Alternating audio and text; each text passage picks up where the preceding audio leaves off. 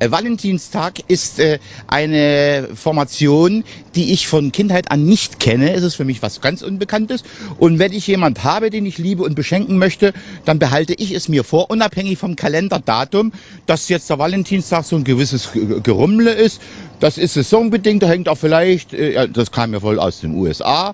Und das andere hängt mit äh, äh, Rosenmontag zusammen, also dieser katholischen äh, Völlerei noch kurz vor der Fastenzeit. Und da frage ich mich, wieso machen wir uns in unserem Leben, in unserer Auffassung, in unserer Moral und Ethik abhängig von derartigen Ka Kalender, äh, ja, wie nennt man das Ding hier, Abschnitten. Okay. Ja, Folge 11 vom Podcast. Wir waren lange ähm, nicht mehr unter den, ja, in der Podcast-Landschaft unterwegs, sondern ähm, waren verhindert aus diversen Gründen. Zum Beispiel der Max ist in Kanada. Hallo Max. Hallo, ich reise durch die Gegend und entdecke die Welt. und äh, ja, ich war studienbedingt ein bisschen raus und Sascha und Lisa waren wahrscheinlich bereit, aber wir waren das nicht. Aber jetzt machen wir es ja mal wieder hier, kleine Aufnahme. Mal sehen, wie das wird. Also ich habe mir überlegt, dass wir ähm, vielleicht mal ganz kurz erklären, wie wir das mit dem Podcast grundsätzlich hier angehen, also was die Idee hinter dem Podcast ist. Denn es könnte ja sein, dass wir diese Folge oder eine andere Folge auch mal wieder ähm, hochladen, oder was heißt wieder, überhaupt mal hochladen, ähm, dass der Zuhörer dann auch weiß, dass wir zum Beispiel über Themen reden, ähm, die im Vorhinein überhaupt nicht ab abgesprochen werden, sondern jeder bringt sein eigenes Thema mit und stellt es dann vor, so quasi als Moderator lässt man zwischendurch seine Meinung äh, mit einfließen, aber mh, grundsätzlich ist das so, dass dann jeder so mehr oder weniger spontan darauf reagiert. Das heißt, wir haben jetzt hier irgendwie keinen Experten-Podcast in der Regel über Dinge außerhalb das Thema betrifft jemanden äh, in seinem Umfeld und das damit beschäftigt er sich auch und sowas. Aber sonst grundsätzlich äh, antworten wir halt als Laien auf die äh, jeweiligen Themen und ähm, daraus soll dann so eine Art Gespräch entstehen, so wie wir auch untereinander sprechen würden, wenn wir jetzt irgendwie zusammen irgendwo sitzen und dann über Gott und die Welt reden. Ähm, genau. Wir tauchen quasi in Themen ab. Uh. Wenn man das so formulieren darf. Ähm, ja, genau. Max, äh, Sascha, Lisa und Intro. ich. Bitte? Danke fürs Intro. Ja. ja. Oh, ist das unser Name jetzt tauchen? Thementaucher? Ja, also wir hatten ja Abtauchen gesagt. Das Problem ist, also was heißt Problem, aber es gibt einen anderen Podcast, der heißt Eintauchen und dann ist die Frage, können wir uns so nennen? Aber ja, ja, ist eigentlich egal. Ja, ähm, jedenfalls können wir ja mal direkt mit diesen Themen beginnen. Ähm, wenn ihr wollt, äh, startet mal ruhig. Also ja, die Lisa, die hat äh, einige ja, Themen. tausend tolle Themen. Äh. Genau. Tausende tolle Themen. Wenn du magst, Lisa. Mm, ich kann mich nicht wirklich entscheiden für eine Sache. Ähm, da waren viele interessante dabei. Ähm, was mir gerade so ins Auge springt, ähm, wäre der Nutri-Score. Kennt ihr den? Nein. Ich habe es gegoogelt, mhm. als du es in die Gruppe geschrieben hast. Ähm, ich weiß, was es ist, aber du kannst es ja gerne mal erklären. Das dürfte wahrscheinlich vielen ein Begriff sein. Mm, ja, es geht ja in letzter Zeit viel darum, wie viel Zucker in Lebensmitteln enthalten sein sollte. Und es gibt ja auch schon viele Länder in Europa, die eine Zuckersteuer eingeführt haben, natürlich noch nicht Deutschland. Und ähm, wo Lebensmittelhersteller einfach jetzt ihre Rezeptur umstellen, um die ja ganzen Lebensmittel, aber auch Getränke und so weiter ähm, zuckerfrei ja, zu machen. Ähm, Genau, und im Zuge dessen wurde überlegt, einen Nutri-Score auch hier in Deutschland einzuführen. In Frankreich, glaube ich, gibt's den wohl schon. Und es ist so eine Art Lebensmittelampel. Ähm, ich glaube, bestehend aus fünf Farben. Sieht so ähnlich aus äh, wie die Energieeffizienzklasse auf, auf Geräten oder so.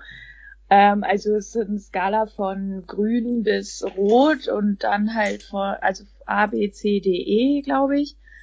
Und da gibt's eine bestimmte, ich weiß jetzt nicht genau, woraus exakt sich das zusammenstellt, aber Wissenschaftler haben das eben entwickelt. Die gucken sich verschiedene Komponenten an.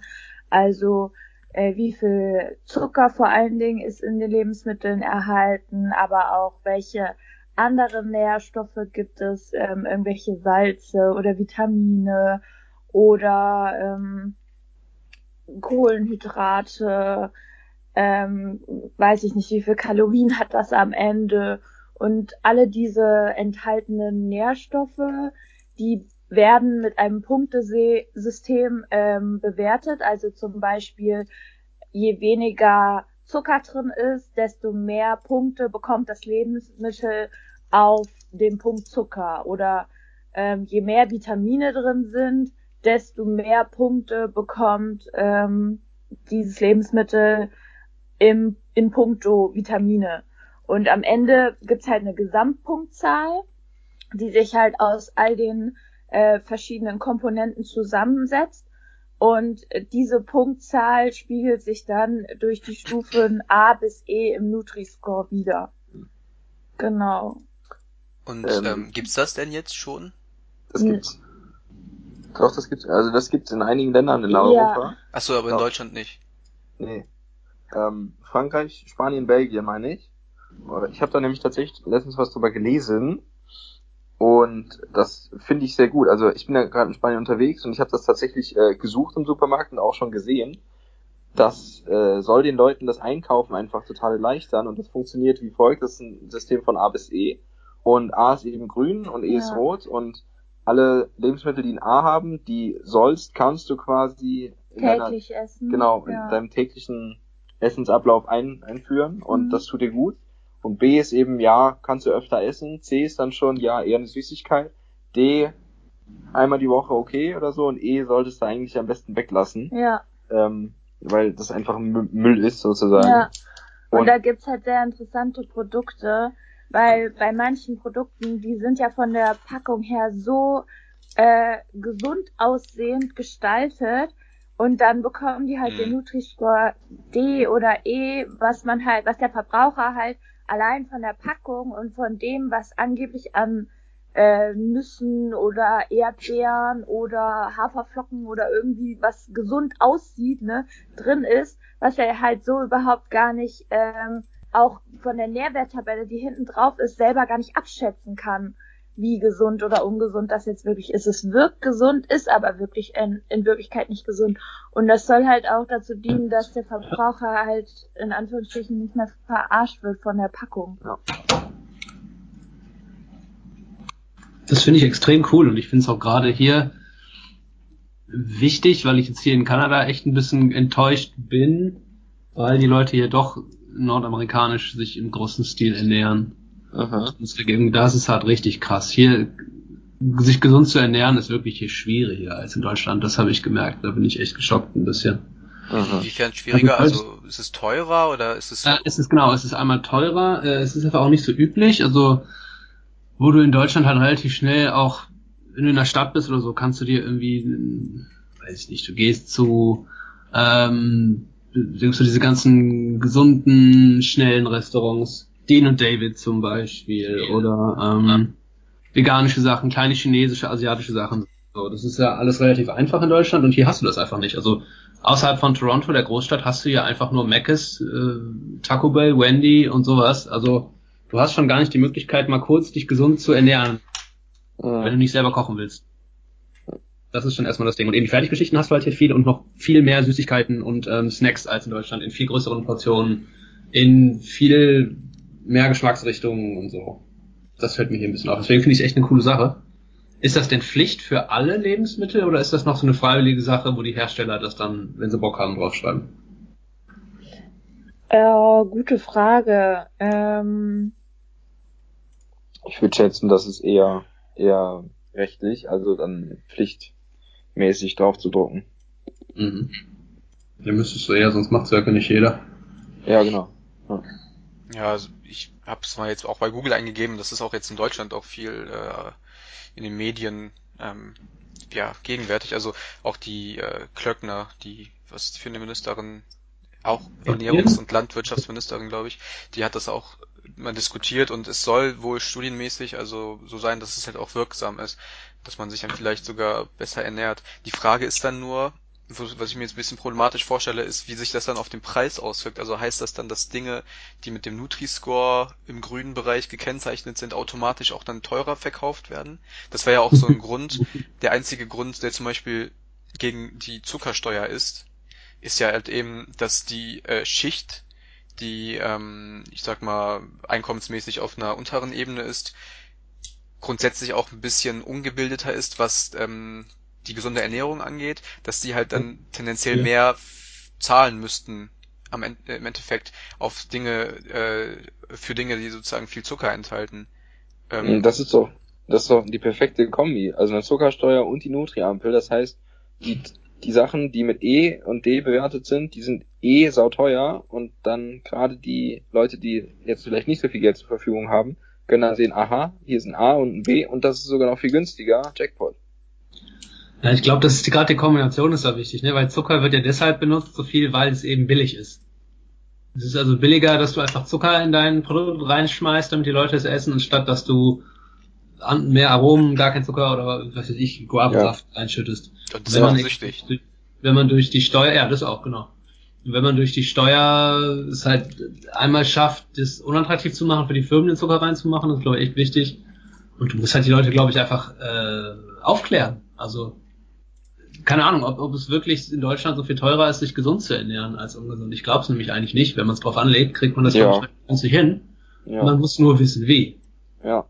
Stimmt. Also ich weiß nicht, ob Lisa und ich das auch in unserem äh, ja, in der Bildungsfolge besprochen hatten, ähm, hinsichtlich ähm, Bildung und ähm, Ernährung, also ob in den Schulen auch darüber ähm, sozusagen Unterricht stattfindet. Und ich glaube, dass wir es angesprochen hatten, weil es ist ja nämlich so, dass es sehr wenig ist. Also zumindest zu meiner, unserer Schulzeit hatten wir jetzt kein Fach, das sich mit Nahrungsmittelkunde beschäftigt hat. Also das mhm. habe ich mir dann letztlich durch äh, Sport, also im Zuge von, ähm, ja, da haben wir irgendwie uns alle dann bei McFit und so angemeldet, haben wir dann da erst so ein bisschen so, ah, was sind eigentlich, was ist denn Eiweiß, was sind Proteine, wo ist denn, was ist denn ungesund und so, so selbst damit beschäftigt erst. Obwohl ich finde, das ist halt eigentlich schon eine wesentliche Aufgabe ähm, des Lehrplans sein sollte, dass man auch gerade über so Sachen wie ähm, ja Ernährung äh, was letztlich halt in unseren Körper reinkommt und ähm, was viel halt irgendwie ausmacht, äh, wie alt wir werden und so auch am Ende, was dann damit irgendwie so. Man wurde immer gesagt, so ja, Alkohol und Drogen und äh, Zigaretten ganz schlecht, aber so darüber hinaus war jetzt auch Richtung Ernährung gar nichts. Mhm. Oder vielleicht habe ich es auch verdrängt, ich weiß es nicht, aber ich, ja, das ich glaube, das ist leider wirklich, dass es, wenn dann von den Eltern kommt. Oder von der Familie, vom Umfeld, von Freunden so. Also ich glaube auch, dass die Schulen da oder der, der Staat dem überhaupt nicht nachkommt. Das musst du irgendwo anders herkriegen, ja. Ja, sehr wenig auf jeden Fall.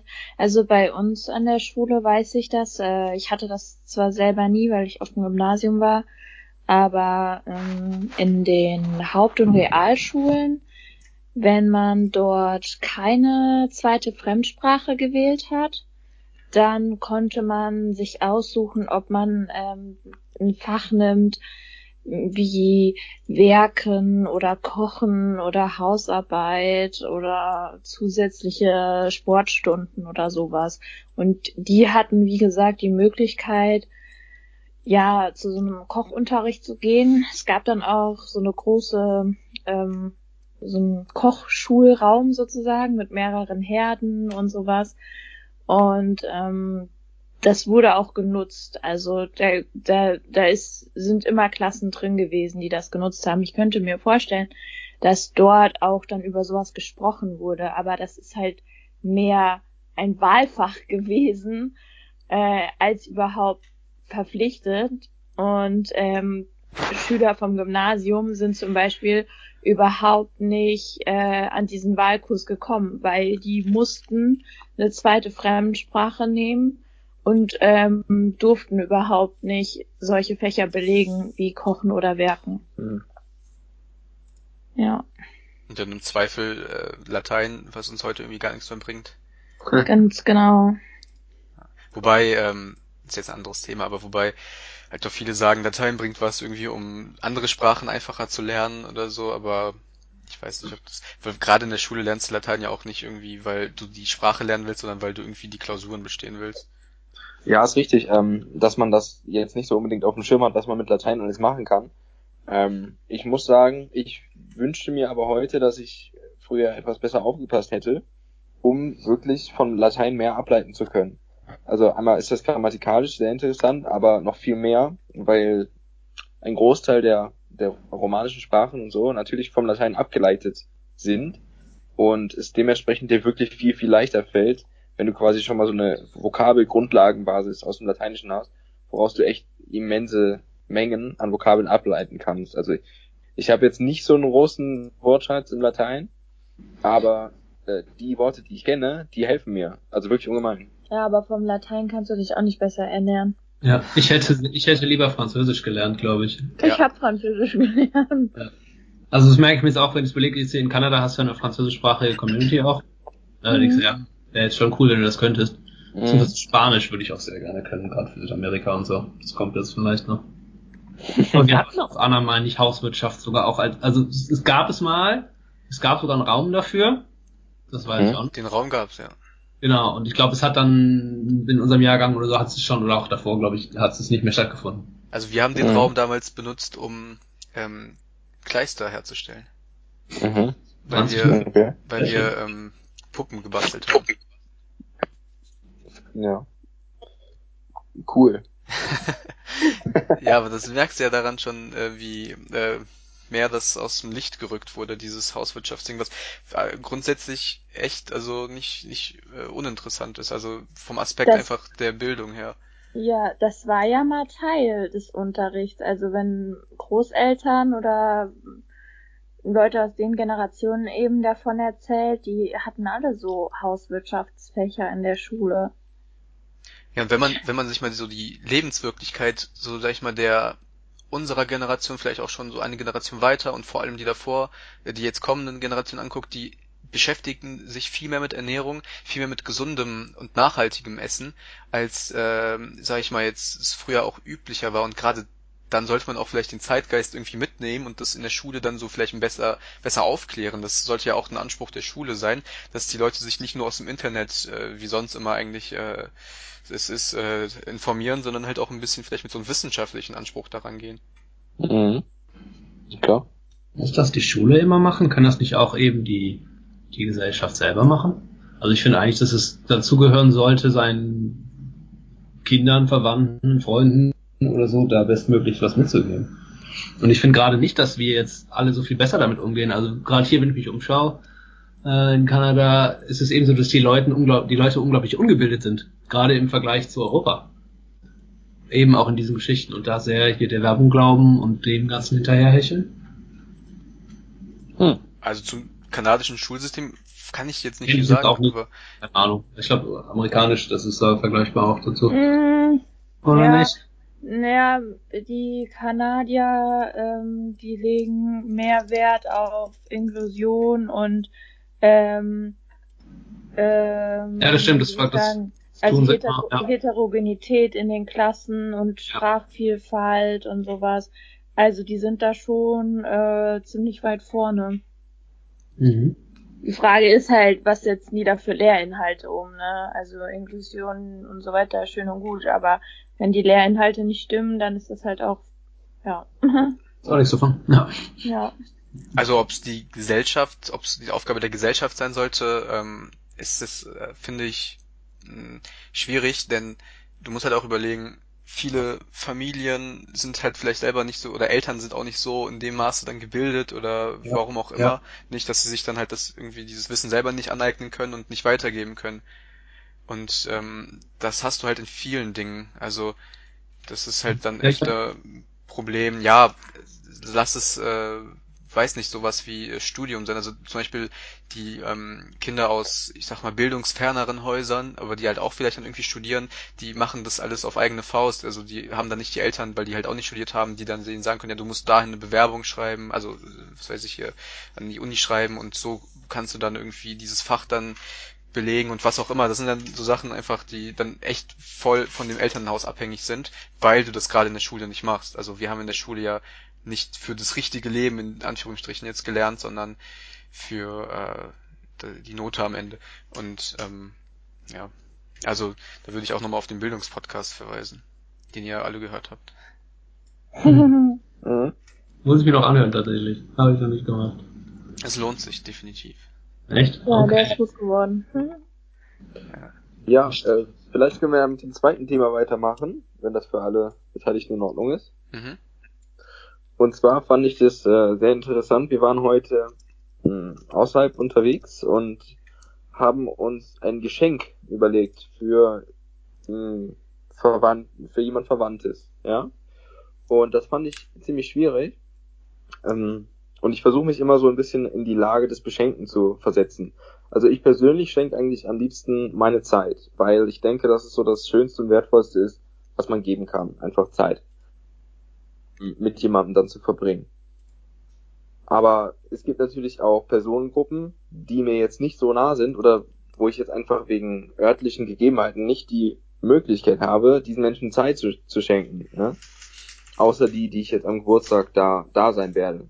Und da gibt es ja dann verschiedene Möglichkeiten, ein Geschenk zu machen. Also man kann zum Beispiel etwas Dekoratives fürs Zuhause schenken, wovon ich nicht weiß, ob es der Person gefällt und zum, ja, im schlimmsten Fall landet es dann im Müll oder so. Oder aber ähm, irgendwas, wovon ich glaube, dass die Person es eventuell gebrauchen könnte, aber ich weiß nicht, vielleicht hat die Person es auch schon. Kann ich nicht einschätzen, weil ich die Person nicht gut kenne. Und so weiter. Finde ich also extrem schwierig. Ähm, was ich ganz gerne mache eigentlich, ist irgendwas ähm, zu verschenken, was man konsumieren kann. Also was quasi nützlich ist. Ich weiß nicht, ob ihr das vielleicht auch schon mal von älteren Leuten gehört habt. Die wollen meistens nichts mehr, nichts mehr ansammeln, ne? Die geben vielleicht all ihr Zeug schon weg und die haben halt nichts davon, wenn sie irgendwas geschenkt bekommen, was man fünf Jahre dann irgendwo auf, äh, auf der Garderobe bestellt oder sowas. Sondern die wollen dann, die freuen sich dann über ein Shampoo oder so, weil das kann man jetzt benutzen und da habe ich noch was von, so ungefähr. Äh, Und dieses Thema finde ich halt sehr interessant, weil ich glaube, die Geschenkeindustrie ist eher riesig und dass vieles davon einfach Müll ist und unserem Planeten letztlich nicht gut tut und man keinem einen Gefallen tut damit, wenn man einfach irgendeinen Schrott kauft und verschenkt. Ja, was eben, was mir gerade noch dazu einfällt, beim Schenken, finde ich, ist es halt auch manchmal so, also ich finde, es kommt halt voll drauf an, mit wem man sich beschenkt und wie gut diejenigen sich kennen. Aber man kennt das ja auch, es gibt so einen gesellschaftlich unausgesprochen festgesetzten Wert, äh, in dem man, in, die, in dem Bereich man halt Geschenke kauft. Und, ähm, und man schenkt sich ständig diesen Wert hin und her. Aber es werden Dinge gekauft, die man vielleicht mit dem Geld überhaupt nicht gekauft hätte, sich selber. Weil wenn ich, ähm, keine Ahnung, Gürk jetzt etwas im Wert von 10 Euro schenke, schenkt er mir nächstes Mal auch wieder was im Wert von 10 Euro. Das heißt, wir haben beide 10 Euro ausgegeben für den anderen und haben dem anderen was geschenkt, geschenkt, was er sich vielleicht selber nie gekauft hätte. Und ich meine jetzt nicht im positiven, sondern im negativen Sinn. Und hätte man selber mit dem Geld vielleicht nicht ähm, mehr anfangen können mit den 10 Euro, wenn man die für sich quasi behalten hätte, jeder. Und dann fällt mir noch dazu ein, dass ähm, wenn man das mal betrachtet, finde ich manchmal ist das voll am Wort schenken vorbei. Weil schenken heißt ja eigentlich, dass ich jemandem etwas von mir aus gebe, was ähm, und ich erwarte halt keine Gegenleistung oder sowas. Ich gebe es freiwillig und ohne Verpflichtung ab an denjenigen, weil ich denke, dass er es vielleicht mehr braucht oder so. Und ähm, deswegen finde ich, geht das irgendwie so ein bisschen daran vorbei, dass man sich quasi immer Wertgegenstände im Wert von, weiß ich nicht, 10, 20, 30 Euro hin und her schiebt, sozusagen. Und da sind wir dann wieder beim Thema Geschenkeindustrie und dass die Wirtschaft daran verdient. Also Ja, vor allem an ähm, so Tagen wie jetzt Valentinstag oder so. Es gibt ja auch diesen, Ja. ich glaube, da haben wir auch schon mal drüber gesprochen, diesen Valentinstagsoper, der irgendwie ähm, von irgendeiner ähm, Fernsehsendung oder so, die machen eine Straßenumfrage, was die denn ihren Liebsten zum Valentinstag schenken oder ob. Und dann Ja. äh, fängt er plötzlich, da kommt halt so ein Opa plötzlich ins Bild und dann hält er halt irgendwie so einen zwei Minuten spontan Vortrag über äh, die Unsinnigkeit des Valentinstags, dass das halt eine amerikanische ähm, ja, äh, Idee ist, um die Industrie sozusagen reicher zu machen in der Hinsicht und so weiter. Das ist echt sehenswert, das können wir mal verlinken auch. Ähm, Ja. Aber grundsätzlich, ich finde das also super interessante Gedanken, weil ähm, ich sehe das auch so, dass man halt, man darf sich halt irgendwie nicht, ich weiß nicht, man schenkt ja anderen also gewissen Leuten halt irgendwie gewisse Sachen. Das heißt zum Beispiel, wenn jetzt ich meinem Bruder oder so, wir laden uns vielleicht immer gegenseitig zum Essen ein. Meiner Mutter schenke ich vielleicht dann eher was Immaterielles oder so. Ähm, und meiner Freundin schenke ich dann wiederum was Materielles. Also das ist halt immer so, dann immer fraglich, mit wem man es gerade zu tun hat. Ich finde aber, so wenn man jetzt nicht der Typ äh, undankbarer ist, dass man so alleine schon für die Aufmerksamkeit ähm, das sollte ja schon ein Geschenk genug sein. Also so ein bisschen in die Richtung, was Sascha auch sagt, aber jetzt nicht Aufmerksamkeit im Sinne von, ja, ich verbringe jetzt Zeit mit dir, das kann ja auch ein Geschenk sein, natürlich. Aber halt auch, wenn ich dir jetzt, äh, weiß ich nicht, einen Bonbon schenke oder so, dann habe ich halt auch in dem Moment an dich gedacht.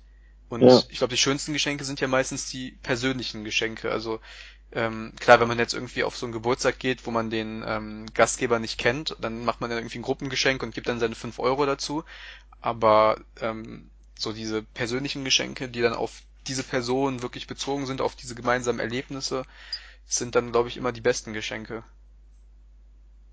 Kann, das kann, das kann ja auch materiell sein, das kann ja aber auch in Form eines Erlebnisses sein. Also zum Beispiel haben jetzt, ähm, das war jetzt letztens irgendwann, ein Kumpel hat zum Geburtstag äh, Trampolingutschein geschenkt bekommen und mhm. hat uns dann alle mitgenommen, also sozusagen zum Trampolinpark und das hat so Spaß gemacht, weil wir uns halt auch an diesen Tag noch in, weiß ich nicht, im nächsten Jahr noch dran erinnern werden, weil das halt ein Erlebnis einfach war. Und für ihn war es halt ein mhm. Geschenk. Ja. Ja, genau. Max. Dem habe ich nichts hinzuzufügen. ja, ich sehe das genauso. Ähm, mir geht es auch mehr darum, eben, will ich dem eine Freude machen, demjenigen oder derjenigen und warum? Und wenn man das weiß, dann keine Ahnung. Also ich finde auch Valentinstag und so weiter ist äh, leider nun mal eine kommerzielle Geschichte, die ja. sich jetzt selbstständig hat. Ähm, Glückwunsch an die Marketing-Experten. Ja, absolut. Guten Job gemacht. Aus der Gesellschaft was bringt, ist eine andere Frage. Ja. ja, die Frage ist, braucht man den Anlass, um seiner Liebsten mhm. oder seinem Liebsten mhm. ein Geschenk zu machen, ne? Oder eine Aufmerksamkeit. Oder zum Beispiel auch ähm, das wie hieß dieser Film mit dem Sadomaso? Ähm, das auch ein Buch vorher war. Fifty Shades of Grey. Ja, das kam ja. da, der wurde ja auch released an äh, Valentinstag. Und da ist einfach klar. jeder Freund mit seiner Freundin reingegangen als Geschenk letztlich. Ja. ja. Hat ein halbes Jahr im Voraus bestellt. Ja, ja, das ist so. ja, also ich habe es nicht getan, aber. Aber was haltet, wie findet ihr das zum Beispiel? Habt ihr vielleicht bei euch in der Familie auch Fälle, wo ihr jemandem vielleicht auch der nahe steht, äh, natürlich was schenkt, weil irgendwie Familie, Onkel, Tante oder auch Eltern, äh, wo man sich aber schwer tut und sagt so, boah, scheiße, was schenkst du dem denn? Also ganz ehrlich, bei uns in der Familie wurde das weitestgehend abgeschafft. Oh. Aus verschiedenen Gründen, das Schenken. Also dass zum Beispiel ähm, mein weiß ich nicht, mein Vater und äh, seine Schwester zum Beispiel, die würden sich was schenken so zu Weihnachten zum Beispiel, weil die sagen einfach, das geht zu weit und man weiß sowieso schon nicht, was man dem schenken soll zum Geburtstag und ähm, ja, genau. Äh, und dann noch zu Weihnachten und zu Ostern und zu Halloween, was weiß ich. So, das wäre halt einfach zu viel und auch zu viel Geld, was da, was man da halt im Jahr für Sachen halt ausgibt, wo man halt nicht weiß, braucht der andere die jetzt wirklich, weil das sind ja auch oft Personen, die schon alles haben. Und was schenkst du jemandem für 10 oder 20 Euro, der schon alles hat in seinem Haushalt, in seinem Kleiderschrank, in seinem Schmuckkästchen, ne? Und ähm, da, ja, und da ist es halt auch manchmal so, ähm, bei mir persönlich, dass ich auch zum Beispiel bei meinen Großeltern manchmal auch nicht ganz weiß, was ich denen schenken soll, weil die, das sind halt wirklich Personen, die stehen halt jetzt äh, schon 70, 75 Jahre im Leben und die haben so viele Dinge und ja, und das ist halt so wirklich, was schenkt man jemandem, der schon alles hat? Das finde ich. Genau, das ist ja die Frage. Okay, finde ich aber cool, dass wir das äh, so, ihr habt das einfach mal diskutiert in der Familie oder war das dann irgendwie so? Nee, das wurde abgesprochen. Also da wurde halt gesagt, dass oder? allen Kindern, also das, es ging hauptsächlich um Weihnachten, Ostern und Nikolaus und so Mhm. Tage, dass dann allen Kindern bis 14 ähm, was geschenkt wird, was gro also was Größeres. Und dann äh, Kinder zwischen 14 und 18 bekommen halt ähm, ja was Kleineres und ab 18 muss man dann nichts mehr schenken. Und die Kinder schenken nur ihren Eltern, ihren eigenen Eltern und ihren Großeltern was und sonst schenkt keiner. Mhm. Ja. Weil das halt einfach sonst zu viel geworden wäre. Ja, da, wa, was schenkst du, was schenkst du einem Kleinkind? Also einem Zweijährigen Oh. oder so? Das äh, Also, gute Frage. im, im Zweifel Äh. vergessen die das ja. Also die werden es halt vergessen. Ein Nein, Bonbon. Da nein, die vergessen das nicht. Also ähm, zum Beispiel meinem Patenkind, da gebe ich mir immer besonders viel Mühe, dem was zu schenken, weil ich will immer so eine coole Tante sein und so und äh, will halt auch irgendwie eine Rolle spielen. Und ich weiß noch, ich habe dem vor, ja, wie lange ist das her? Bestimmt schon zwei Jahre. Ähm, der ist jetzt drei, dreieinhalb. Ähm, dem habe ich eine Krümelmonster Handpuppe geschenkt und ähm, weil damals mochte der das so, wenn man dem irgendwie mit Kuscheltieren oder sowas was vorgespielt hat. Und der spielt heute noch mit dieser Puppe und der liebt die und der weiß auch, wo er die her hat. Und ähm, Wie alt ist der? dreieinhalb. Okay. Aber Ja. ich glaube, also wenn, sagen wir mal, wenn, wenn du den jetzt irgendwie ein Jahr nicht sehen würdest, der wird dich aber auch vergessen, oder? Also jetzt äh, im Sinne von, dass er halt ähm, das, was von dir ist, das vergisst, meine ich. Verstehst du, was ich meine? Also ich glaube, dass so Geschenke gerade für kleine, also ich glaube, man denkt sich, man gibt sich viel mehr Mühe und man denkt sich viel zu viel dabei, als dass es am Endeffekt äh, erinnerungsmäßig was für das Kind bringt. Ich hab, ich hatte das nämlich auch, also ich habe auch, äh, ich bin auch irgendwie Patenonkel und ich habe auch so irgendwie zum zweiten Geburtstag überlegt, ja, was schenkst du dir denn, was schenkst du dir denn? Und dann hat der Vater auch gesagt so, vergiss das doch eh. Mhm. Ja, vielleicht. Ich glaube, Also- vielleicht. Ich meine, du, du weißt es nicht genau. Aber wie Lisa jetzt sagte, ähm, Also die ich, Puppe, ich mach's halt von mir abhängig, so ich kann mich jetzt auch nicht daran erinnern, wer mir was mit zwei Nee. geschenkt hat und wer um mich Ja, herum das war und so. ja, absolut nicht. Absolut nicht. Auch ich kann mich da an ein oder zwei Dinge, die mir besonders wichtig waren als Kind erinnern. Echt? Okay. Also ich sag mal, das sind vor allem die Geschichten so dahinter. Wer mir das, Genau. also, Genau. man weiß es vielleicht selber gar nicht, aber dann sagt halt deine Mutter irgendwie, hey, dein Genau. Großonkel Gülk, der drei Jahre später verunglückt ist oder sonst was. man weiß ja nicht. Ähm, hat dir da irgendwie eine, was erzählt einfach so. ja. Ja, wie Ja, sagt, halt eine, Ro- eine Rolle spielen im Leben. Also das ist ja jetzt gar nicht unbedingt das Materielle, sondern Ja. wie Max sagt, die, die Geschichte dahinter. ja, da bin ich dabei. Ja. Also das, da, da bin ich auch auf jeden Fall, ne, das ist auch wichtig so. Ich dachte nur halt das Materielle gerade, also in dem Sinne, so was Ja. schenkst du dem Kleinkind? Ja, stimmt. So, Das ist vielleicht gar nicht so wichtig, ja. Ja. genau. Ähm, ja, da hatte ich auch noch was zu erzählen. Und zwar waren wir auf dem dritten Geburtstag dieses Kindes.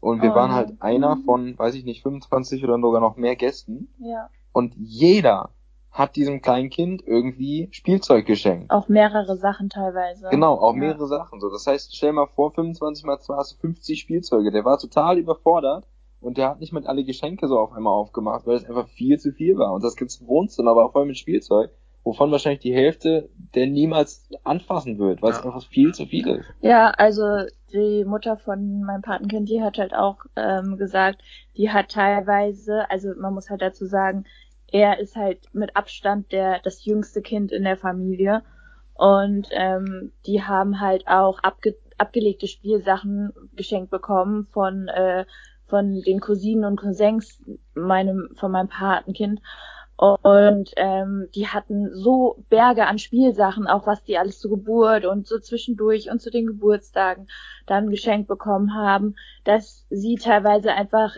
kistenweise Spielsachen zur Spende gebracht hat oder auf den Flohmarkt gebracht hat, weil die einfach keinen Platz dafür hatten, weil der so überschüttet worden ist damit. Ja, und das finde ich wiederum hirnrissig. Und deswegen mache ich mir da besonders viele ähm, Gedanken. Also ich habe ihm auch zum Beispiel schon Kleidung geschenkt, ähm, weil ich mir denke halt, Kinder wachsen ja auch sehr schnell, die brauchen ja auch ähm, immer schneller dann neue Kleidung, die ihnen passt. Ähm, und das kann ja auch teuer sein für die Eltern, wenn die das kaufen müssen. Aber bei den Geschenken mache ich mir immer besonders viel, viele Gedanken und denke mir, was ist besonders und woran, ähm, woran, also was schenkt der normale, ach, ich gehe mal schnell in Toys R Us und kauf irgendwas, ne? Was, was schenkt derjenige nicht, ne? Und ähm, da fiel mir eben, wie gesagt, diese Handpuppe ein, weil ich weiß nicht, ob einer von euch eine Handpuppe hatte. Ich hatte eine. Äh, ich hatte eine. Ja, und ich fand diese, ich fand es so witzig, mit diesen Handpuppen zu spielen, weil Kinder haben ja auch so eine Fantasie und die kann dadurch halt auch angeregt werden und die Puppe spricht ja dann auch quasi und so und bewegt sich. Ja, ist viel lebendiger als ein normales Kuscheltier sozusagen. Ja, und so Gedanken mache ich mir dann. Ich habe dem zum Beispiel auch ein Ritterzelt gespielt, äh, geschenkt. Da kann er dann drin spielen und sich verstecken oder verkriechen oder sich eine Ritterhöhle bauen oder irgendwie sowas. Oder ähm, so ein Autoteppich, wo man mit Autos drauf fahren kann, weil ich mir denke, er hatte, er hat zu dem, zu dem Geburtstag mehrere Spielzeugautos bekommen, aber er hatte nichts, ähm, worauf er die sinnvoll hätte fahren können, sozusagen, ja. Ja, das, äh, daran erinnere ich mich tatsächlich auch, dass ich einen Autoteppich hatte als Kind. Ähm, ja, auf jeden Fall. Das war auch cool. Aber im Zweifel fand ich immer das cooler, was meine Freunde dann hatten. Ja, ja, ja. ja. Ähm, ihr denn da als Eltern irgendwie dann auch vielleicht Freunden zu sagen, ey, bitte schenkt ihm eben nicht äh, jeder ein Spielzeug, damit er dann ja. genau das nicht passiert? Ja, ich glaube, ich würde dann tatsächlich auch sagen, ja, nö, braucht er nicht. Definitiv. Das werd, werde ich so kommunizieren. Ich würde sagen, schenkt ihm bitte alle ein iPad und dann würde ich selber nehmen. Eine Xbox dazu, ja. Ja. Nee, aber das, äh, ja, daran siehst du halt so, dass dann jeder ähm, meint, Spielzeug wäre wahrscheinlich das Beste. Weil als ich dann auch überlegt hatte, was ich ihr schenke, habe ich auch erstmal an Spielzeug gedacht, aber dann letztlich meinte ich so, das schenkt wahrscheinlich jeder. Und das war mhm. auch dann wirklich so. Ja. ja. Ähm, neues Thema. Gerne. Ähm, ich würde mal jetzt meins anbringen. Ich hatte äh, eben schon kurz angeschnitten. Also es ging, also im Vorgespräch, es ging äh, bei mir um das Thema oder geht um das Thema ähm, Wahlalter. Das ist ja jetzt bekanntermaßen jetzt auch zur anstehenden Europawahl 18 Jahre. Und ich habe mir überlegt, wäre es nicht äh, vielleicht angebracht, angemessen, das Wahlalter zu senken? Wenn ja, wie weit? Und vielleicht die zweite Frage hinterher, das könnte man auch äh, mit einfließen lassen in die Überlegungen, wäre es vielleicht nicht auch sinnvoll, das Wahlalter, Wahlalter zu beschränken? Mhm. Ähm, ich würde es einfach mal in den Raum werfen, also Max oder so. Das hat sich die heute Show auch gebracht irgendwo? Hab das schon mal gesehen, ja. Guck das ah, nee, Nick Semsrott von die Partei hat gesagt, ne? Die, die ja. ja, genau. Was hat er gesagt? Irgendwoher. das ist in ihrem Wahlprogramm, dass, äh, dass sie das ja. äh, Wahlalter beschränken wollen. Ja. So die ersten 18 Jahre darfst du nicht wählen, das heißt, du darfst die letzten 18 genau. Jahre wählen. Das ist ja nur sinnvoll. Es ist auch gut, dass der Semsrott sagt, so ja, ich bin eigentlich Satirepolitiker, aber wenn es sein muss, mache ich halt auch gute Politik, die einfach normal ist. Ja, genau. Doch wieder wählen. ja, wenn es nicht anders geht, machen wir auch gute Politik, ja. Ja. Wenn es nicht zu vermeiden ist, ja. Und ähm, der hat auch gesagt, äh, wenn Politiker Satire machen, dann müssen die Satiriker Politik machen. da genau. könnte was dran sein. Ist leider so, ja. Ja, also ähm, mit der Argumentation wollen die das Wahlalter beschränken, dass die Leute, die dann wählen mit, sag ich mal, 75, 80, die Auswirkungen ihrer Wahl eh nicht mehr mitbekommen weil das ja mittelfristige bis langfristige Sachen sind. Kurzfristig wird sich da ja wahrscheinlich eh nicht viel ändern. Das heißt, 20 Jahre später sind die tot und die Jugend muss dann mit den Entscheidungen der alten Leute leben. Sie Brexit. Ja, genau. Aber das finde ich halt die Frage. Demokratie ist ja nun mal die Form der Teilhabe in, in ja, unserer Nation so. Die ja. Frage ist halt, wie, inwiefern kannst du es vereinbaren, den Leuten aber auch dieses Recht wieder wegzunehmen, ne? Ich meine, ja, wirklich ja. mal Göks Sicht als Richter, sag ich mal so juristisch und so, inwiefern du den Leuten da ihr Mitbestimmungsrecht auch wieder wegnimmst und so. Ja, im Zweifel gar nicht. Also, er würde sagen, ja klar, macht Sinn, die alten Armee, keine Ahnung, weg damit. Ähm, wir können ja deren Stimmen nur zur Hälfte werten und denen das nicht sagen. Aber nee, lass, Ja, aber lass doch mal. Mal ab, absteigen, je älter du wirst oder so. Ja, aber, ja, aber jetzt mal im Ernst, dann könntest du das ja noch weiterspinnen und sagen, ähm, Leute, die irgendwie drei Wochen nach der Wahl verstorben sind, deren Stimme wird nicht mehr gezählt, weil äh, die erleben es ja eh nicht mehr, weil, was weiß ich, ver verunglückt oder sowas. Äh, also junge Leute. Oder du könntest äh, die Leute dann nach Risiko bewerten und sagen, ja, wie wahrscheinlich ist das, dass der in 20 Jahren noch lebt? So, und Also- ich finde, das geht halt einfach viel zu weit. Also ich finde halt, jeder sollte wählen dürfen, bis auch bis ins hohe Alter, auch wenn das doof ist, aber sonst schränken wir einfach unsere demokratischen Werte zu sehr ein. Ja, das war, das war jetzt auch, also. Aber warum so dann als- nicht auf fünf wählen schon, wenn du sagst, jeder soll wählen? Oder wo würdest du da unten die Grenze ziehen? Würdest du 18 lassen? Ähm, ich würde die, glaube ich, schon äh, runtersetzen, ähm, so auf, weiß ich nicht, 14, 16 oder so, ähm, damit halt auch die Kinder einfach früher anfangen, sich damit zu beschäftigen, weil ich hatte letztens ein Gespräch mit einem Schüler, ähm, also durch meinen Nebenjob in der Schülerhilfe, ähm, der halt auch total politisch interessiert war und ähm, mir dann eine Reihe runter erzählt, was er wählen würde, wenn er dürfte. Und ähm, das und das, der hat auch gesagt, er hat, freut sich, dass ich ihm zuhöre, weil ähm, oft Erwachsene wohl zu ihm sagen, ja, aber das kannst du doch eh nicht wissen oder du bist doch noch so jung oder irgendwie sowas äh, und ihm überhaupt gar nicht die Chance geben, darüber zu sprechen und zu reden und ähm, ja, sich auch ja gedanklich weiterzuentwickeln. Aber am Ende des Gesprächs meint er so, ja, aber ist eh egal, was ich alles jetzt gesagt habe, ich darf eh nicht wählen gehen. Hm. Ja, und das finde ich halt so schade, weil mit 18 erst anfangen. Weißt du, wir sollen mit vier Sprachen lernen, wir sollen mit sechs äh, Mathe lernen, wir sollen äh, ja mit 14 entscheiden oder mit 10 entscheiden, welcher Religion wir angehören wollen, unser Leben lang. Ähm, aber wir sollen erst mit 18 anfangen, uns mit Politik zu beschäftigen. Das finde ich doch ein bisschen arg spät.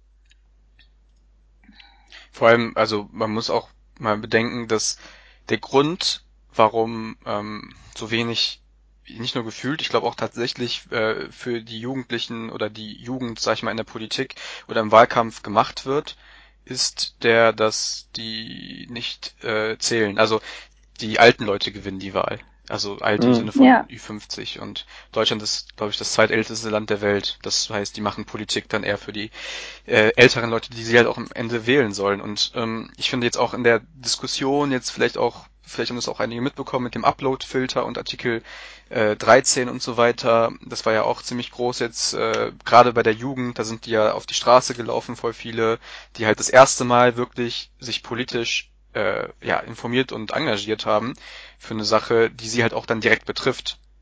Und Ja. dann kriegen die, den, der Umgang mit diesen Leuten war ja irgendwie, dass dann führende EU-Politiker von CDU, CSU und so weiter, die als Bots und Mob und so weiter beschimpft haben. Und Mhm. das lässt halt einen bleibenden Eindruck und das zeigt so ein bisschen so, warum sollten dann die, ich glaube, das waren auch viele Minderjährige dort, warum sollten dann gerade die nicht wählen können, um dann diesen, äh, ich sag jetzt mal, ignoranten Leuten, die sich halt wirklich mit der Materie, womit sie absolut nicht, äh, wir haben ja auch schon über Generation und so gesprochen, womit sie absolut nicht aufgewachsen sind, dass die dann Entscheidungen darüber treffen, die halt dann die Jugend betrifft, ähm, die die Jugend dann, wie, wie schon, oder wie Sascha schon gesagt hat, ausbaden muss, ähm, nur weil sie halt noch nicht 18 sind oder nur weil es halt so viele alte Leute gibt, die dann letztlich wählen dürfen, so, das ist, das erschließt sich mir nicht. Ähm, da wird halt immer als Gegenargument gesagt, ja, die sind ja so leicht beeinflussbar, die Ja. Jugend. Aber, sorry, aber, ja, aber ich finde, auch gerade bei Friday for Future sieht man ja auch, ähm, die haben durchaus ein Interesse an Politik. Und da wird dann gesagt, ach ja, die Bengel, äh, die wollen sich nur vor der Schule drücken und lauter so Sachen, ne? Man, die Kinder werden einfach nicht ernst genommen. Das finde ich so schlimm. Dabei leben die genauso 24 Stunden, sieben Tage die Woche auf dem Planeten, atmen die Luft, essen das Essen und so weiter und so fort. Die sind genauso eigentlich ein Teil der Welt und der Gesellschaft oder sollten ein, so ein Teil der Gesellschaft sein.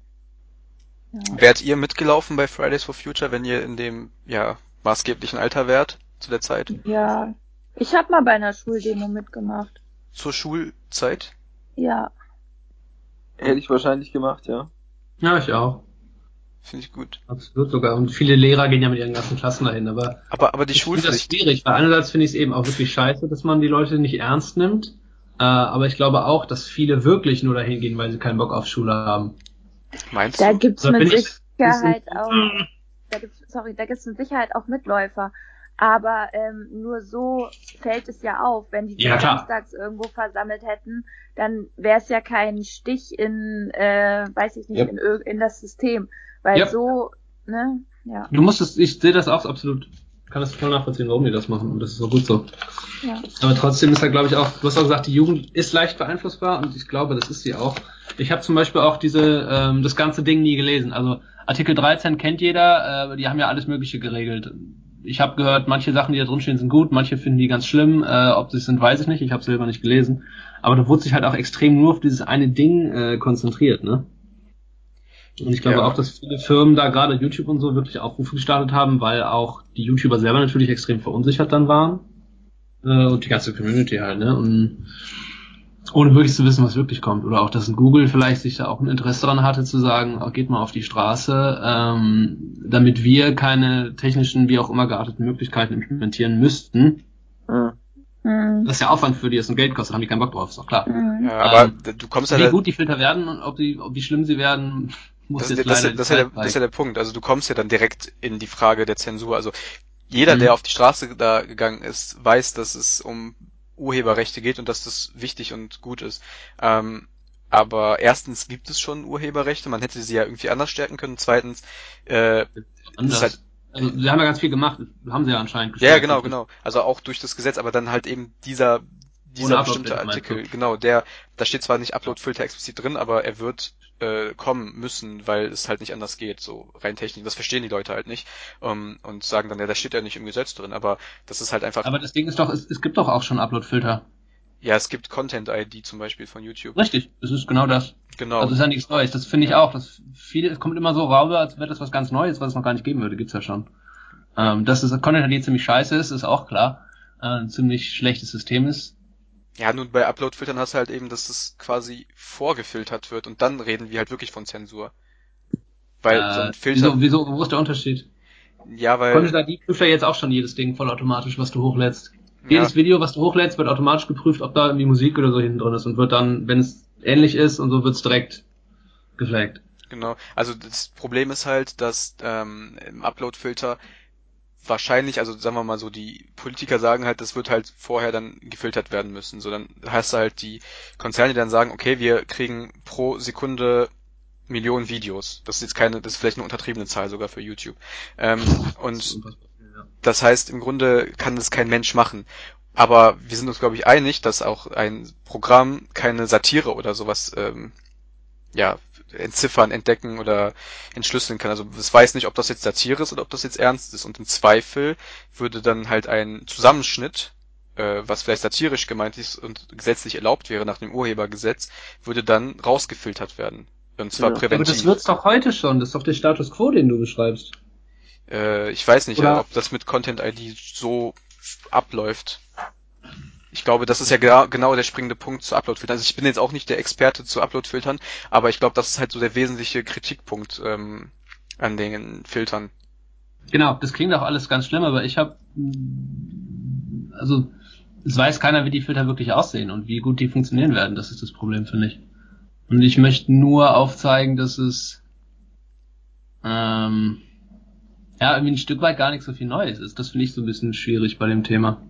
Man muss jetzt halt wirklich sehen, was die die Firmen einmal implementieren, was jetzt dieses EU-Parlament draus macht und so weiter. Ich weiß nicht, in welchem Schritt das gerade ist. Das Um nur, um nur den Bogen zu schließen, also Ja. was das Wahlalter betrifft, ähm, finde ich halt gerade, was dann zeigt, dass äh, der Umgang mit den jungen Leuten, sei es jetzt Fridays for Future, sei es jetzt äh, Artikel 13, also das sind ja die Themen, so Internet und Umwelt, das gerade wirklich die Jugend äh, so mitnimmt und politisiert. Also was hat das, was hat uns denn politisiert? Also wenn wir politisiert sind, aber ich denke mal, sind wir schon ein bisschen. Ähm, so, wir hatten halt auch unsere äh, Themen gehabt, weiß ich, lass mal überlegen. Also wir hatten zum Beispiel ähm, viel zu der Zeit von der Piratenpartei, wo die hochgekommen sind. Da waren wir auch gerade, mhm. glaube ich, so elfte, zwölfte Klasse oder so. Und ich meine, das hat mich auch so ein bisschen politisiert äh, im Sinne von so mit den Plakaten der gläserne Bürger und sowas. Das hat mich dann schon so, also sag ich mal, äh, aufmerksam gemacht auf Politik im Allgemeinen. Und damals hatten die ja auch so zehn Prozent Prognosen und so weiter in Wahlen, was ja dann letztlich dann auch nicht mehr ähm, ja, gereicht hat. Äh, zur Wahl und das hat, was, waren vielleicht so unsere Themen und die haben jetzt halt diese Themen und dann wird halt mit den Kindern so umgegangen, also Fridays for Future, ja, die sollen ja zur Schule gehen. So, Christian Lindner sagt zur Bundestagswahl 2017, Schulranzen entscheiden die Zukunft. Und zur Fridays for Future, also die Schulranzen, sagt er dann, das sollen die Profis machen. So. Mhm. Und das ist dann für mich halt einfach, äh, also das zeigt so ein, so ein respektlosen Umgang. Ja, das ist die FDP. Ja. Ähm, ne? Und das gleiche hast du auch bei Artikel 13. Und dann mhm. könnte man halt denen sagen, ja, dann wischt ihnen doch eins aus, was sie halt durch ihr Demonstrations- oder Versammlungsrecht machen. Ähm, dann heißt es aber wiederum Schulpflicht so. Und das ist halt irgendwie, dann lass sie doch einfach ab 14 wählen oder so. Dann können die halt wirklich mal ihre Stimme geltend machen und müssen halt nicht vor den, ja, vor den Christian Lindners der Welt kuschen. Ähm, ja, ich, ich bin absolut dafür, das Wahlalter zu senken. Allerdings ähm, frage ich mich auch, inwieweit können 14-Jährige solche Entscheidungen, äh, also die Konsequenzen dieser Entscheidungen bedenken. Und wenn, wenn ich jetzt mal von der Masse ausgehe, die ja schon beträchtlich ist, ja, okay, also insgesamt sind es vielleicht nicht so viele, die 14- bis 18-Jährigen, ähm, aber es sind definitiv ein paar Prozent ähm, die jetzt irgendwie radikalisiert werden, weil irgendwas läuft schief. Ja, sammeln sich diese Stimmen in einer Partei, wo sie vielleicht nicht so gut investiert sind. Ähm, ja, ist natürlich jetzt äh, Worst-Case-Szenario, ja, aber ich weiß eben nicht, wie weit diese Menschen in dem Alter denken können. Ich weiß, dass ich heute definitiv weiter denken kann als mit 14. Ja, aber bildungsferne, konservativ eingestellte Leute sind auch von der AfD radikalisiert worden. Mhm. Und das sind alle, die sind auch alle als älter als 18 und sind trotzdem in, in Anführungsstrichen zu dumm, äh, zu wissen, was gut für Deutschland ist. Ja. Also ist ja die Frage, wissen wir auch wirklich alle, was gut für Deutschland ist, aber ja, ja ich würde eigentlich sagen, Wahlrecht nur mit IQ größer XY und einer politischen Gesinnung, die möglichst meiner ähnlich ist. das ist Nein, aber das, das äh, Gegenargument zu Sascha wäre ja, also das voraussehen, was äh, sozusagen oder antizipieren können, was meine, was meine Stimme bedeutet. Finde ich halt ein bisschen schwierig in der Hinsicht, dass du halt auch sagen kannst, okay, die Leute, die jetzt für Brexit mehrheitlich gestimmt haben, waren auch alt, ältere Leute. Jüngere Leute, ähm, die hätten die Kraft, sag ich mal, also Stimmgewalt gehabt, das äh, umzustimmen, sind aber nicht zur Wahl gegangen, weil sie halt dieses Gefühl haben, das hatten wir halt auch, sag ich mal, jetzt längere Zeit, es geht ja irgendwie schon gut. So, äh, mhm. das ändert sich ja jetzt so ein bisschen mit. Die Umfragen haben wohl, habe ich letztens gehört, noch die Umfragen haben wohl immer gesagt, haben die jungen Leute genau, gedacht, genau. die Umfragen sagen, das läuft schon, also muss ich nicht zur Wahl gehen. Genau, so, die so. dachten, das läuft schon so, das passt ja schon mit der Stimme, da brauche ich sie jetzt nicht mehr zu machen, also nehme ich mal diese fünf Minuten nicht. Das hat sich ja jetzt irgendwie dann bewährt und dann kannst du halt sagen, okay, jetzt haben diese alten Leute, die dann irgendwie noch so 20 Jahre leben, jetzt mal um es jetzt ein bisschen böse zu formulieren, ähm, auch eine Wahl getroffen, die sie A nicht betrifft und B vielleicht auch nicht hätten absehen können, weil sie halt irgendwie ihren konservativen Werten äh, hinterherhängen oder sowas. Ähm, ne, das gleiche gilt aber auch dann für Kinder. Und bei Kindern hast du aber halt, äh, sag ich mal, den Unterschied, dass sie wahrscheinlich dann ab dem Zeitpunkt öfter zur Wahl gehen werden als ein 70-Jähriger. Ne? Das heißt, er kann seine vielleicht falsche Wahl nochmal überdenken. Und mhm. ähm, weiß nicht, vielleicht auch so, also zumindest denke ich mir das so, dass vielleicht jüngere Leute auch vielleicht nicht unbedingt eher sowas wie AfD wählen. Ich weiß jetzt nicht, wie der Schnitt von AfD-Wählern in der Jugend ist, aber ich denke mal nicht so hoch wie jetzt bei, weiß ich nicht, 30-Jährigen. Der Durchschnitts-AfD-Wähler ja. ist alt, weiß und männlich. Ja. Ja. Ich glaube, du müsstest auch gucken, was ist Osten, was ist im Westen, weil da habe ich gehört, das ist gar nicht so unterschiedlich von den Prozentzahlen. Keine Ahnung. Und man kann sich auch nicht immer die nicht politisierte Jugend beschweren und dann am Ende halt sagen, ja, aber ihr dürft trotzdem erst ab 18 wählen. So, warum soll ich mich damit beschäftigen, wenn man, wenn ich eh nicht wählen darf? So, vielleicht denken sich ja, das auch so eben. Das ist genau mein Punkt. Den finde ich auch sehr, sehr gut. Ja. Ich finde auch, ich würde das Wahlalter, glaube ich, auf 16 oder so runterlegen, weil das, glaube ich, schon eine Zeit ist, wo viele die sich politisieren wollen, dann anfangen oder es schon gemacht haben und dann, glaube ich, eine, eine, eine erste Meinung auch haben, diese Ja, durchaus gerne vertreten dürfen. Da gehen ja Ja. auch viele schon, starten ja auch schon mit 16 ins Berufsleben. Genau. Wenn du mal an alle Haupt- und Realschüler denkst, die nach ihrer Schulzeit. Ach, da gibt's noch welche von in Deutschland. Ich dachte, wir brauchen die nicht mehr. Mhm. Äh, ja. Zwei ironisch gemeint. Mhm. ja. Ja, es ist, äh, also den, den Wahlalter begrenzen, das war jetzt nur so gesagt, also das wäre natürlich nicht äh, vereinbar mit Recht und so. Ähm, nee, das wäre viel zu radikal. Ja, wäre es halt wirklich, also das kannst du nicht bringen. Aber man muss halt auch dann so sehen, der CDU sterben jede Bundestagswahl eine Million Wähler weg. Mhm. Also die haben halt einfach quasi demografisch schon verloren. Und äh, muss man halt gucken, was dann ist. Also gerade sind ja die Grünen sehr im Aufwind, gerade auch weil Fridays for Future und so das echt in den Mittelpunkt gerückt hat mit der Nachhaltigkeit der Umwelt und des, des Klimawandels. Aber dann hast du gleichzeitig natürlich wieder die konservativen Kräfte, die dann irgendwie das so, ne, also von Zweiflern oder Leugnern des Klimawandels bis hin zu Leuten, ja, lass das mal so, wie es ist und so weiter. Ähm, ist halt Ja, echt ja immer da nichts Neues. ja, ja, klar, die hast du halt immer. Nur ich glaube, ich finde das auch gut, dass so ein bisschen jetzt der Fokus mal auf diese Sachen gelenkt wird, so mit, dass die Umwelt vielleicht doch ein bisschen wichtiger ist, so als wir das vielleicht gerade vor Augen haben. Glaubt ihr denn, dass die Grüne Partei, also jetzt in Deutschland, ähm, dass die wirklich nachhaltig was ändern wollen? Ich bin mir da mittlerweile nicht mehr so sicher. Weil was ich sehe und höre, ist, dass die Grünen mittlerweile auch eben der Realo-Flügel sehr groß geworden sind und die, ich weiß es nicht, ein bisschen Richtung FDP driften und viel von der CDU auch mitnehmen und es ist weniger von Ökopartei hin zu, ja, wir investieren immer weiter in Technologie, wir erforschen jetzt noch Brennstoffzellen und Elektroautos und irgendeine Technologie wird uns schon retten. Mhm. Was sagt ihr dazu? Also glaubt ihr, dass die wirklich einen harten Cut machen wollen? Oder seht ihr vielleicht eine Partei in Deutschland, die das machen will oder wird? Ich wollte gerade fragen, will das überhaupt eine? Was genau? Ich sehe da keine. So einen harten Cut? Ich, ich Ach so. glaub, Ähm, nein, aber das kannst halt auch wahrscheinlich nicht umsetzen. Das ist halt unrealistisch. Also du hast ja jetzt schon bei beim Kohlekraftwerk schon das Problem, wir haben das erst jetzt irgendwie in 20 Jahren das, äh, den Ausstieg Mhm. beschlossen, so, obwohl das halt viel früher sein müsste, weil das halt echt die Ja. Umwelt so kaputt macht. Aber ähm, ich gebe mit meiner Beobachtung äh, Max auf jeden Fall recht, aber du musst halt auch überlegen, die einzig logische Regierungsverantwortung, die halt wirklich realistisch ist für äh, die Grünen, ist halt mit der CDU zusammen. Und ich glaube, das machen die wahrscheinlich deswegen, um halt denen zu sagen, ja, ey, wir können auch mit euch koalieren. Und sind jetzt nicht nur, glaubst? Ich ja, hätte jetzt gedacht, mit der SPD noch eher. Aber ja. bei SPD weiß man ja nicht, ob die überhaupt noch existiert in zwei Jahren. So. Das ist halt eben das Problem wahrscheinlich daran. Und äh, ja, die sind halt echt so ein bisschen mehr in, in die Mitte reingerückt. Dann hätten dann die Linken theoretisch diese, diese Linkslücke füllen können, die jetzt die Grünen aufmachen, was sie aber nicht können. Und ich finde das Argument super interessant dahinter. Ähm, und zwar ist es, glaube ich, so, dass sie das nicht machen können. Also jetzt nicht von mir das Argument, aber weil die Grünen im Grunde versuchen, die Umwelt so zu verbessern, äh, dass es quasi ein Privileg für diejenigen ist, die Umwelt zu verpesten. Also das heißt, jemand, der ähm, fliegen will, soll halt dann auch das Vierfache als jetzt zahlen.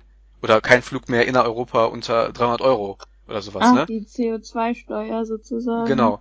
Und das wäre, wenn man halt ehrlich ist, gut für die Umwelt. Aber dann würde ein Linker halt sagen, naja, ich will halt aber eigentlich schon, dass auch der Ärmste sich das leisten kann, weil ich halt nicht will, dass wie eine mehrere Klassengesellschaft entsteht durch halt äh, zu teurere Sachen. Mhm. Und deswegen hast du halt das Problem, dass du vielleicht gar keine richtige linke Umweltpolitik machen kannst. Mhm. Ja, ja, ja. Fall, stimmt. Mhm. Ja, da brauchen wir halt alternative äh, Lösungen, also Energien, Mhm. Technik. Ach, Technik. Die Technik, die wird uns schon retten, ne? Irgendwann erfindet mal jemand was. Ja, ja. Dann ist alles gut. Ja, Vielleicht noch so ein bisschen ein Ja, anderes Thema, aber es passt, glaube ich, schon dazu. Das von Kühnert, habt ihr das mitbekriegt? Seine Ja. Äußerung ist schon eine Weile her, was da abgegangen ist. Das, das war für mich so symptomatisch halt, weil natürlich wusste der ja so ein bisschen, dass er da provoziert, aber halt einfach mal was in Frage zu stellen. Äh, Kann, kann, kannst du seine Äußerung kurz mal umreißen, damit jeder Zuhörer weiß, von? Meinst Max tippt. Ich tippe, genau. Also ich muss mal. Max schreibt. Mhm. Äh, wolltest du es erklären jetzt, oder? Ich suche gerade die so. entsprechenden Sachen raus. Du meinst die Enteignungssache, ne? Genau, die Enteignungssache. Ja. Was hat er denn gesagt? Er hat ja, ja, er hat erstmal gesagt, einen demokratischen Sozialismus sich mal zu überlegen. Mhm. So. Ähm. Da, da, da, da. Ja, bei Sozialismus gehen halt wieder die Alarmglocken an. ne? Richtig, das ist genau das, was da passiert. Er hatte mich eigentlich vorgeschlagen, dass man große Firmen äh, kollektiviert, zum Beispiel BMW oder auch Daimler oder solche großen alten Industriekonzerne vor allem ein Gemeinschaftsgut zu beführen. Weil ich sehe es halt auch so, dass gerade diese Firmen haben nun mal Interesse daran, gerade Gewinn zu erzielen, ähm, aber dieses Interesse widerspricht in vielen Dingen, glaube ich, den Wohlergehen der Gesellschaft. Mhm. Und wie löst man denn das Ganze? Ist wie gesagt ganz einfach. Du machst die Firmen zu einem Teil der Gesellschaft. Du hast eine andere Verantwortlichkeit, du hast andere Stakeholder dahinter im Prinzip und dann werden die anders wirtschaften müssen wahrscheinlich. Das, das finde ich ja schon im Prinzip eine gute Idee, aber es ist natürlich extrem unfair den aktuellen Eignern gegenüber. Ja. Na, das, das deswegen ja Enteignung, weil denen wird ja einfach ihre Firma weggenommen sozusagen. Ja. Der spricht doch auch davon, quasi die, ähm, die Mitarbeiter ähm, signifikant am Geschäft zu beteiligen. Also quasi das äh, BMW jetzt zum Beispiel unter allen Angestellten aufzuteilen, oder? Das kann man auch überlegen, ja. Finde ich auch gut. Also ich finde halt, Ja. es sind viele Ideen, die natürlich Einschnitte sein müssen. Und eben, da wird jemand sich drüber beschweren. Oder wie entschädigst du vielleicht die aktuellen Eigner? Aber das sind, finde ich, Sachen, die vielleicht eher wirklich zukunftsträchtig sind. Mhm. Und wirklich Ja, funktionieren. Prinzipiell finde ich das spannend, weil du gibst ja dann mehr Leuten ähm, Verantwortung. Ja. Und mit Verantwortung, ja, wenn du halt selber drin steckst, dann möchtest du ja auch, dass es funktioniert und so weiter und so fort. Und ähm, das finde ich schon spannend. Ja, das ist es wirklich. Also vielleicht mal äh, juristisch betrachtet hast du auch natürlich äh, Eigentum und Enteignung äh, also im Grundgesetz geregelt. Also Artikel 14 Absatz 3, glaube ich, spricht halt Mhm. explizit von Enteignung. Also zwar ist dieser Paragraph halt in der Regel für so Sachen wie wenn jetzt eine Autobahn irgendwo gebaut wird, dass dann halt irgendwie die angrenzenden äh, Häuser enteignet werden. Dementsprechend wird dann halt auch eine Entschädigung gewährt. Ne? Also das ist halt auch dann, kriegen die halt auch Geld dann dementsprechend dafür. Ähm, dann gibt es, glaube ich, noch den Artikel 15, war das, äh, wenn ich mich nicht irre. Der wurde zwar noch nie angewandt, aber der spricht von, ähm, Moment, da habe ich die Überschrift hier irgendwo. Nee, habe ich nicht. Äh, der spricht halt eben davon, dass Grund und Boden, Naturschätze, Produktionsmittel zum Zwecke der Vergesellschaftlichung äh, in Gru- äh, Gemeineigentum äh, überführt werden können. Und Mhm. das könnte man ja übertragen. Mhm. Weil ähm, Deutschland hat ja keine großen Bodenschätze. Man sagt ja immer, dass äh, ja das größte Wirtschaftsgut Deutschlands ist, sind quasi die Ideen und ja das, was halt entwickelt wird, das geistige Eigentum sozusagen. Aber es hat immer noch alles dieses Thema eben Technik. Es geht alles in die Richtung, die Technik wird es irgendwie richten. Das sehe ich gerade nicht so. Zu dem Thema kann ich auch sehr empfehlen den Vortrag von Dr. Harald Lesch an der TH Köln. Da hat er einen zweistündigen Vortrag gehalten, der heißt Zeitalter des Kapitalozän. Aha. Dieses ganze Thema, ob uns die Technik noch retten kann und wie es da weitergeht, kann ich Ist da sehr das- empfehlen. Ist Dafür der den. aus dem Fernsehen? Lash ist super. Hm? Mhm. Ja. Das ist der vom Fernseher, ja.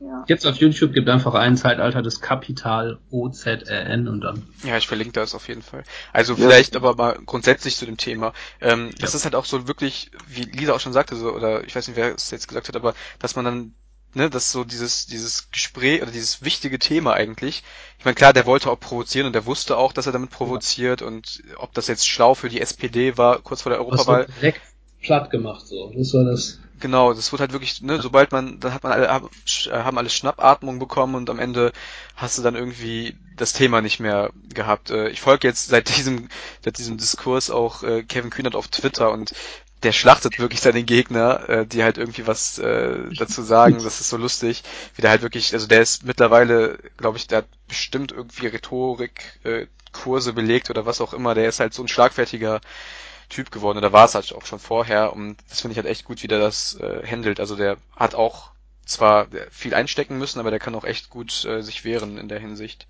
Ja, da gibt's auch ein interessantes YouTube-Video von äh, Markus Lanz, ne? Da, ähm, ja, ist er eingeladen und auch der Guido Reil, ne, von der AfD, genau. Ja. Und ähm, da zerlegt äh, Kühnert den Reil halt auch richtig gut. Und äh, das könnte man auch mal verlinken.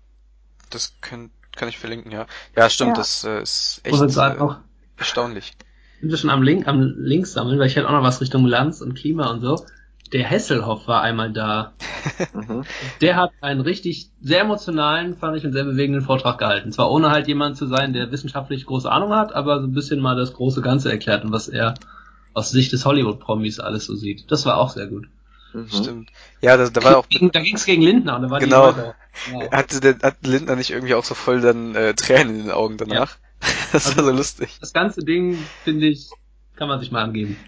Mhm. Ich finde ich finde auch, ich muss ehrlich sagen, also Talkshows waren nie so mein Ding, weil ich fand das so, vor allem die mit Publikum, die sind halt echt nur fürs Publikum, ne? Also für die, die da sitzen und diejenigen wollen halt Applaus bekommen und machen dann irgendwie irgendwelche populistischen Sprüche, sei es jetzt links oder rechts. Ähm, vor allem auch mit, mit, der, mit den Flüchtlingen und so weiter, das war halt wirklich je, gefühlt jede Talkshow ging halt nur darum. Nachdem die jetzt aber mal wirklich über so auch wissenschaftliche Themen, musst du ja beim Klimawandel auch über wissenschaftliche Themen Leider reden. ja, aber ja. ja, dann sitzen aber auch so Leute wie Lesch und ähm, andere Experten dort äh, und das finde ich viel interessanter äh, mittlerweile sich zu geben, als es irgendwie jetzt mit den ganzen anderen Diskussionen war, was jetzt in Talkshows besprochen wird. Also jetzt gerade was so mit den mit den mit der Klima und mit dem Klima und sowas äh, ja als Thema beinhaltet. Ja.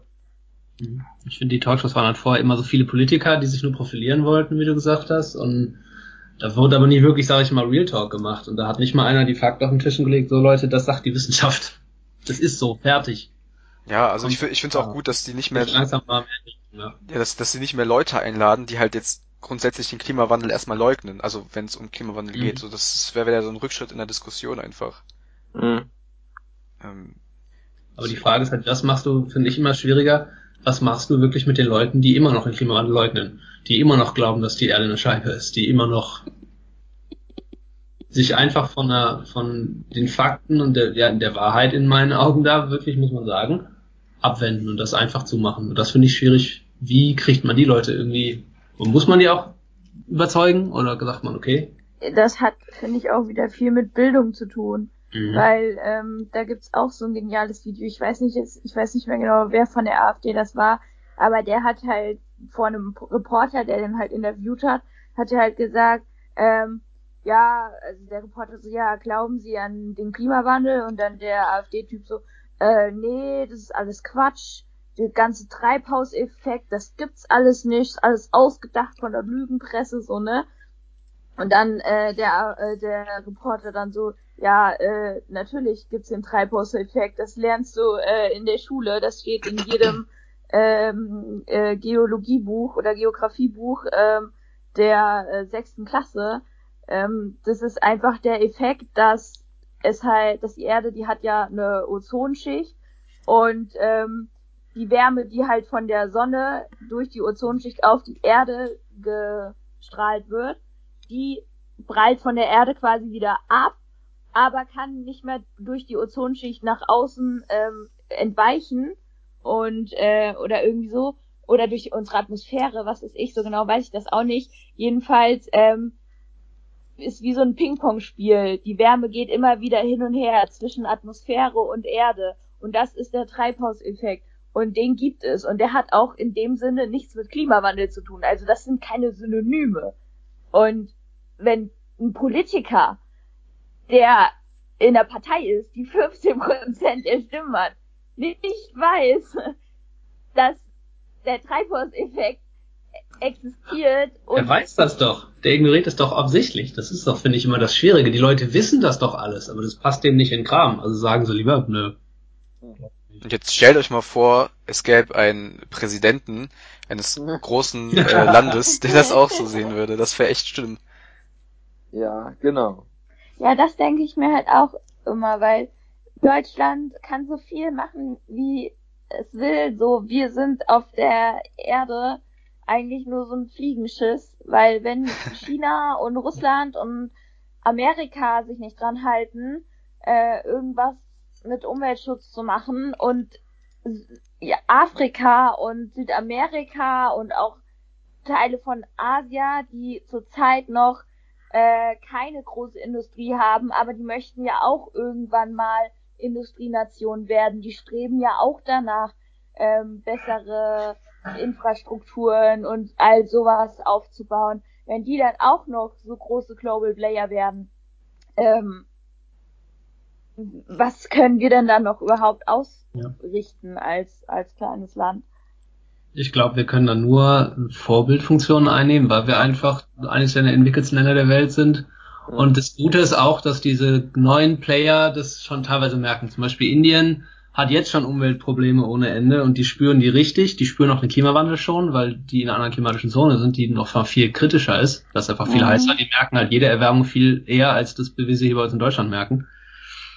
Und ich glaube, die haben es auch schon gerafft ein bisschen. Und die gucken die? schon, wie, wie kann ich, ja, die diskutieren zumindest schon genau, keine Ahnung, ich war noch nie in Indien, aber ähm, Al Gore und Co., wobei man dem auch immer vorwirft, der würde, wären Betrüger oder so. Glaube ich aber nicht. Ähm, die diskutieren auf jeden Fall schon sehr intensiv mit darum, wie können sie das zumindest nicht ganz so schlimm machen. Also wie können sie zum Beispiel jetzt äh, Elektromobilität direkt machen? Wie können sie direkt erneuerbare Energien ausbauen? Also dass sie möglichst gar nicht erst auf die fossile Schiene aufsteigen. Mhm.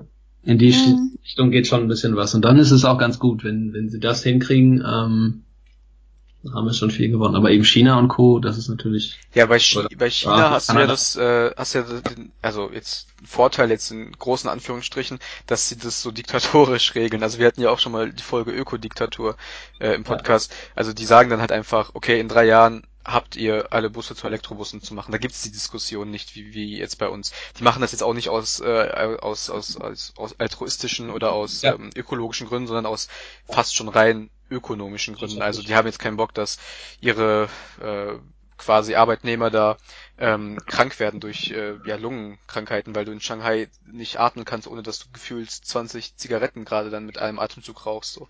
Und das haben sie halt dann gemacht, um letztlich dann halt auch die Arbeitskraft im eigenen Lande wieder herzustellen.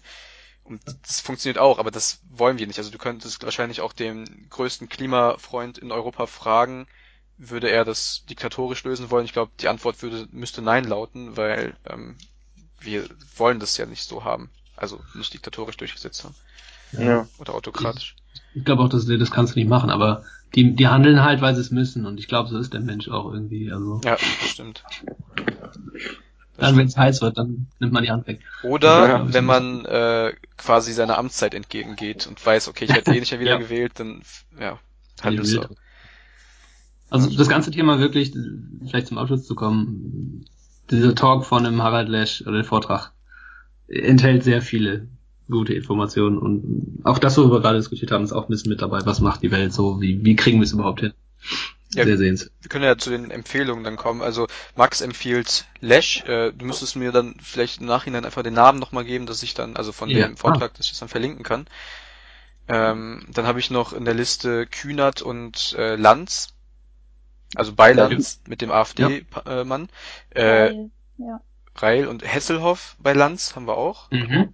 Genau. Sehr sehenswert. Ich würde mich ja. diesen Empfehlungen anschließen. Ähm, habt ihr beiden noch was? Ja, tatsächlich. Und zwar äh, für alle unsere Minimalismus- und äh, Ordnungsfreaks hier unter unseren Zuhörern. Ich habe äh, bei Netflix wieder zwei interessante Serien entdeckt. Und zwar ähm, ist es einmal Aufräumen mit Mary Kondo. Das ist, ähm, die kommt äh, ursprünglich aus einem asiatischen Land, wohnt aber zurzeit in den USA. Und sie ist Expertin fürs Aufräumen und Ausmisten. Und äh, ich mache das ja selber auch gerne. Ähm, konnte aber tatsächlich auch noch einige gute Tipps und Tricks von ihr übernehmen, gerade was Ordnung in Schubladen und so weiter angeht. Und ähm, ja, das würde ich auf jeden Fall jedem empfehlen, der daran Interesse hat. ist äh, sehr interessant. Man geht quasi mit ihr zu ihren Klienten in die Häuser und dann wird in fünf Schritten gezeigt, äh, wie man am besten, in, also mit welchem System man am besten zu Hause aufräumt und ausmistet.